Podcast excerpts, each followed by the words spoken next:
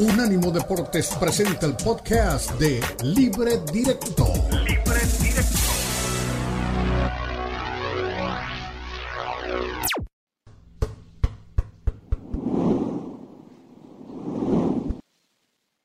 En Unánimo Deportes vivimos el día a día del Campeonato Mundial, día 10 del Qatar 2022 y hoy con cuatro clasificados más recibimos la jornada Clasificó Holanda, clasificó Senegal, clasificó Inglaterra y clasificó Estados Unidos. Se suman a Portugal, se suma a Francia y se suman a Brasil, que habían estado justamente clasificados ya previamente por lo que había ocurrido en la fase de grupos.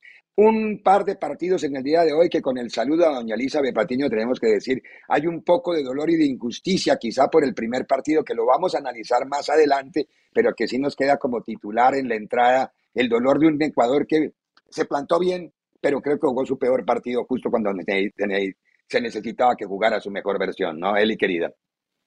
¿Cómo está Ricardo? Día 10, como tú lo señalas ya de la Copa del Mundo y sigue habiendo estas situaciones que nos sorprenden, ¿no? Ya iremos desarrollando los partidos que nos brindó el día de hoy el Mundial, pero por supuesto un poco, pues tristes por un equipo como Ecuador que había hecho una bastante buena fase de grupos, que creo que había hecho dos, dos, muy buenos partidos y decías, mira, este Ecuador alegra verla competir de esa forma, lo mismo que pasó con Canadá, ¿no? Pero de pronto estos escenarios, cuando es un equipo joven, sí con talento, pero le costaba trabajo, se vio realmente que hubo pánico escénico. Cuando hablan de partidos donde el equipo sale con miedo, yo no sé si con miedo o con demasiada desconfianza de no equivocarte. Y en cambio Senegal salió convencido a hacer su chamba, no tenía nada que perder y creo que pudo encontrar esos momentos importantes donde marcó, e inclusive el marcador pudo haber sido un poco más abultado, ¿no?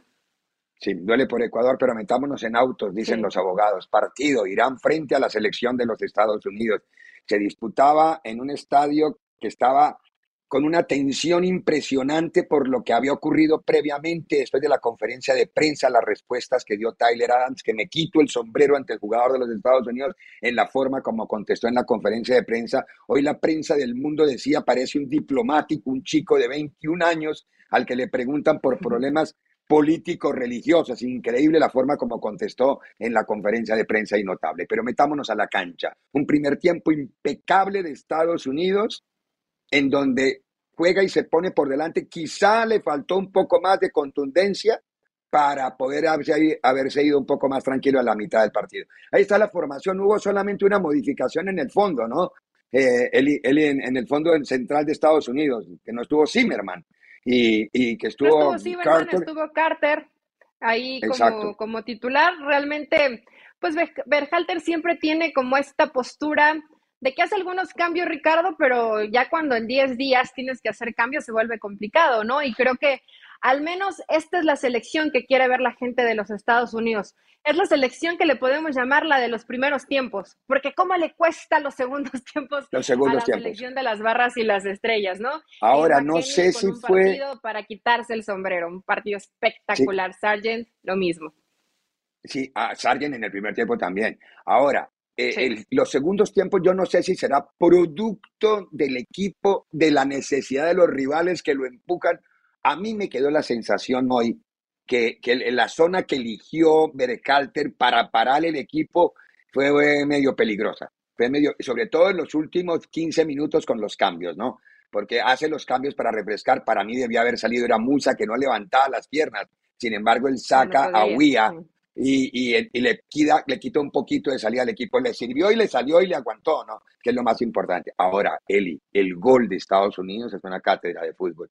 El cambio de frente de McKinney, el cabezazo de, de Serginho Dez, y ahí estamos viendo la forma como ataca la pelota para evitar que el balón pegue para arriba. El, movimiento del cuerpo de Pulisic le costó seguir en el partido. Se jugó el físico y se estrelló, y, pero 1-0 y con eso alcanzó. Eso clasificó a Estados Unidos.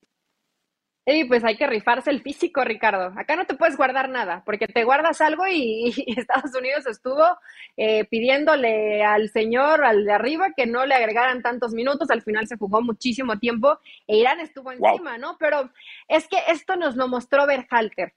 E, era este equipo flexible, Ricardo. Cuando tenía que sufrir, cuando tenía que aguantar, cuando tenía que esperar o ceder la posesión de la pelota, Estados Unidos lo hizo en la eliminatoria. Entonces ya sabía cómo manejar este tipo de momentos. Claro, si pretende hacer algo distinto, hoy ya se encuentra instalado en octavos de final, tendrá que jugar bien, pero no solo un tiempo, porque cuando tienes a un rival enfrente que no te perdone, hay un tiempo no te alcanza y eso lo tiene que aprender a corregir Estados Unidos. Sí, ahora hay algo claro que, que, quizá a ti y a mí no nos guste porque creo que nos identificamos en lo que vimos, pero hay algo claro. Es cierto que regaló espacios y regaló iniciativa, pero así de, de angustia, de angustia, la, esa última jugada que estaban pidiendo una falta que no existió nunca, que sí, pero no, es decir, no le tuvo 20 minutos, 15, 20 minutos Irán encima, que era lógico porque necesitaba solamente un gol, era lógico y además la ansiedad, los nervios pasan factura, pero no le generó opciones que uno diga es que lo bombardeó a Estados Unidos, tuvo la pelota, se le fue encima, pero Estados Unidos se paró bien. Me preocupó la zona que también a, a Berhalter le cuestionarán por qué no juega Reina o por qué no va Aronson de inicio, o a este no le cuestionan tanto. él decide y él sabe por qué, ¿no? Digo, hay gente con hay también en la banca. Claro, y hay una crítica muy seria en Estados Unidos, porque es que eh, en México fundamentalmente existe el convencimiento de que aquí no hay crítica con el fútbol. Eh, obviamente los, los, entiendo cuando se habla así, porque es que en México quizá el gran, la gran prensa, o no todo el mundo en la gran prensa, lee no digo que no sepan, lee la prensa en inglés.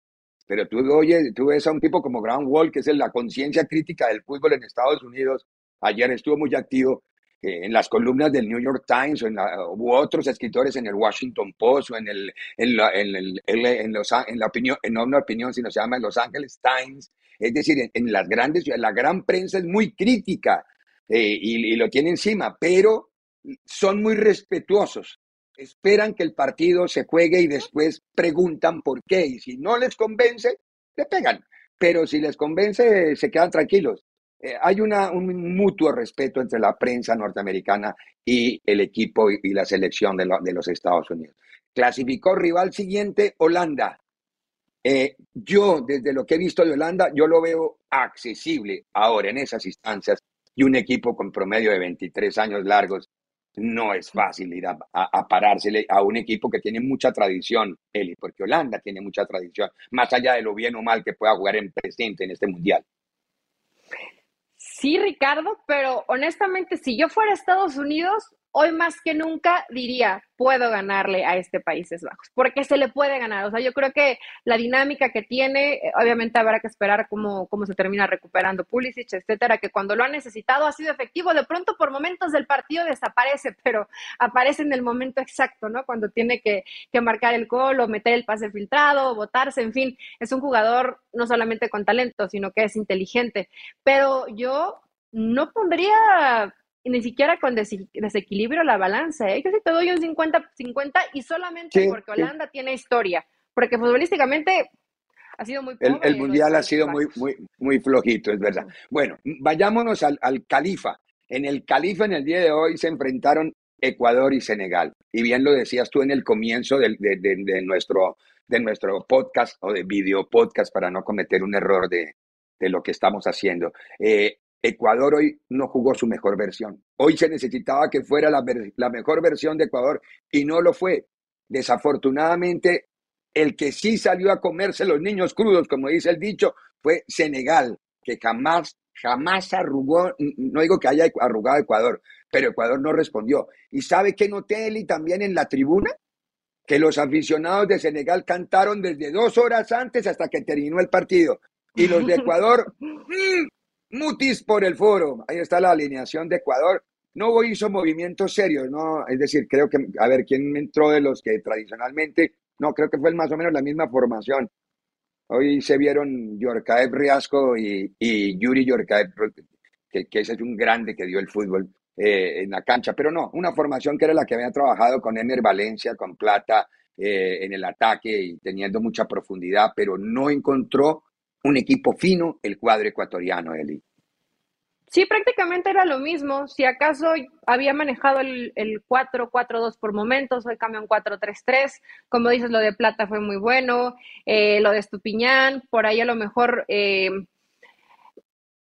le faltó, ¿qué podrá ser Ricardo? No podemos decir personalidad porque todos estos son ya jugadores jóvenes, pero ya hechos. De pronto el escenario, no saliste en tu día o sentiste este, este pánico escénico y Senegal, como dices, estaba metido el equipo y salieron realmente convencidos a que podían ganarlo y la tribuna les estuvo apoyando hasta el final, ¿no? Y fue espectacular porque de pronto a este tipo de rivales no los llegas a medir hasta estos partidos. O sea, dices, bueno, Senegal se le puede competir, ¿no? Hoy la verdad fue un, un muy buen rival y Ecuador lamentablemente pues fue de los que amenizaron la Copa del Mundo, pero se vuelve a casa jugando bien, pero en el momento importante no pudieron conseguir el resultado.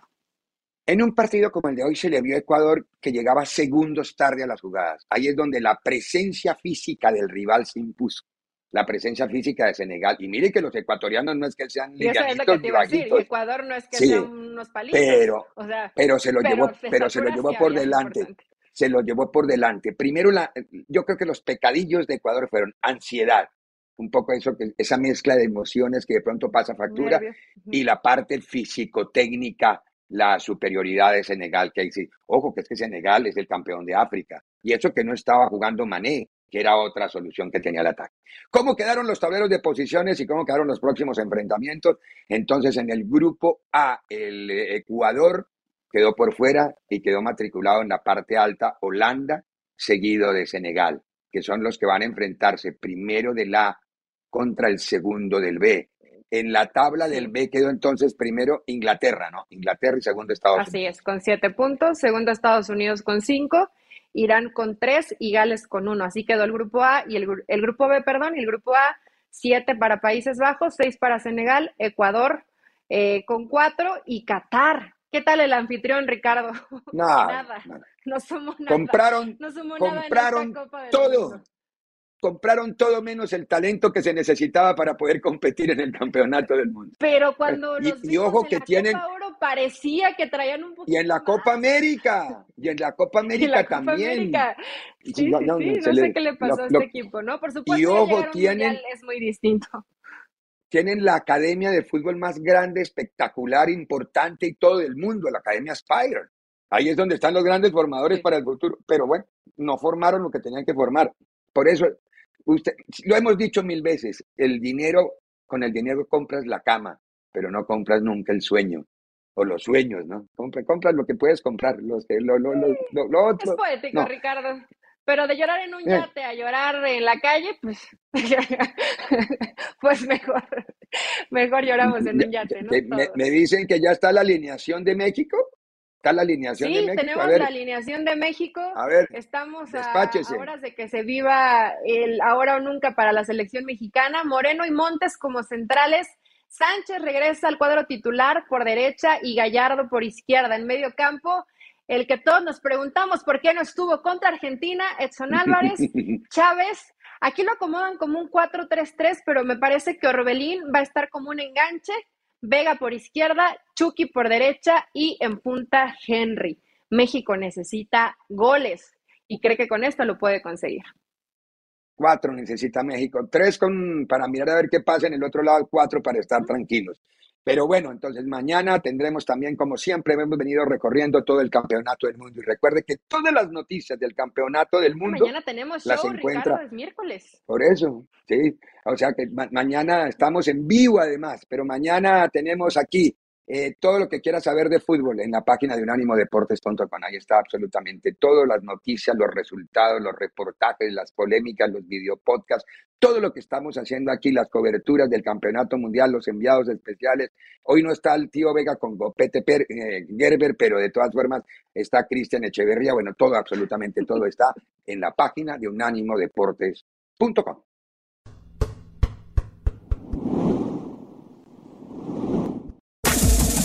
Este fue el podcast de Libre Directo, una producción de Unánimo Deportes.